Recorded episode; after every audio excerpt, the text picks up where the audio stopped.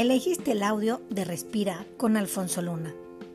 Disfrútalo, escucha y aprende. Estás en Cuarentemas.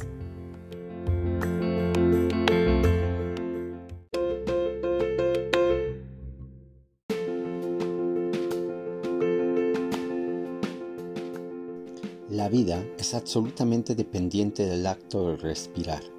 La respiración es vida. Respirar es vivir y sin aliento no hay vida.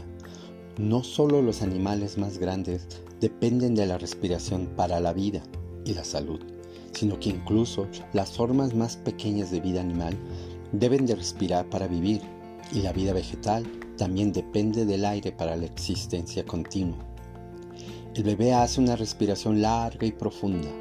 Lo retiene por un momento para extraer de él la vida. Y luego la exhala en un largo lamento. Uf, su vida en la tierra ha comenzado. El anciano da un ligero suspiro, deja de respirar y la vida ha terminado.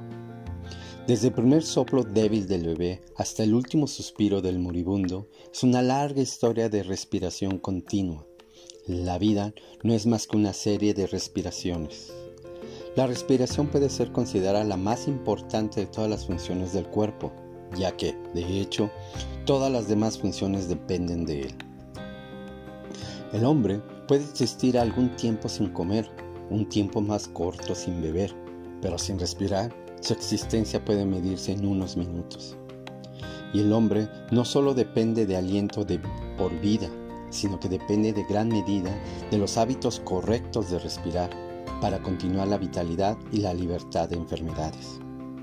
Un control inteligente en nuestro poder respiratorio alargará nuestros días en la Tierra al darnos mayor vitalidad y poderes de resistencia.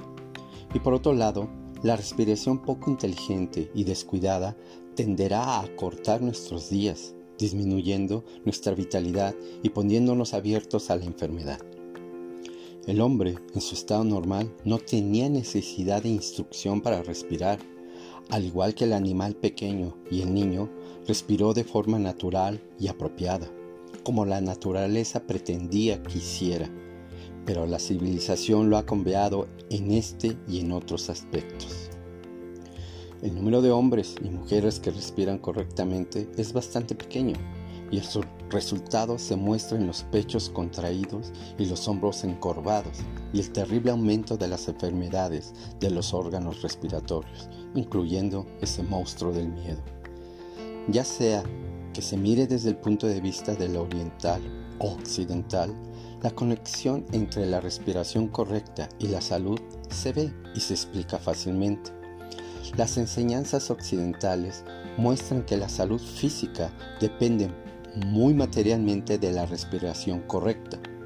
Los maestros orientales no solo admiten que sus hermanos occidentales tienen razón, sino que además del beneficio físico derivado de los hábitos correctos de respiración, el poder mental del hombre, la felicidad, el autocontrol, la clara visión moral e incluso su crecimiento espiritual puede ser aumentado por una comprensión del arte de respirar apropiadamente.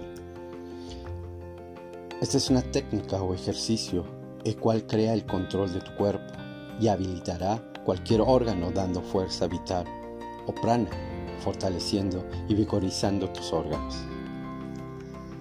Sentado o parado, espalda recta, inhala por la nariz, contando mentalmente cuatro tiempos. Retén la respiración por siete y después exhala por ocho tiempos a través de tu boca Repetiremos tres veces este ejercicio. Tu cuerpo y mente y energía está bajo tu control.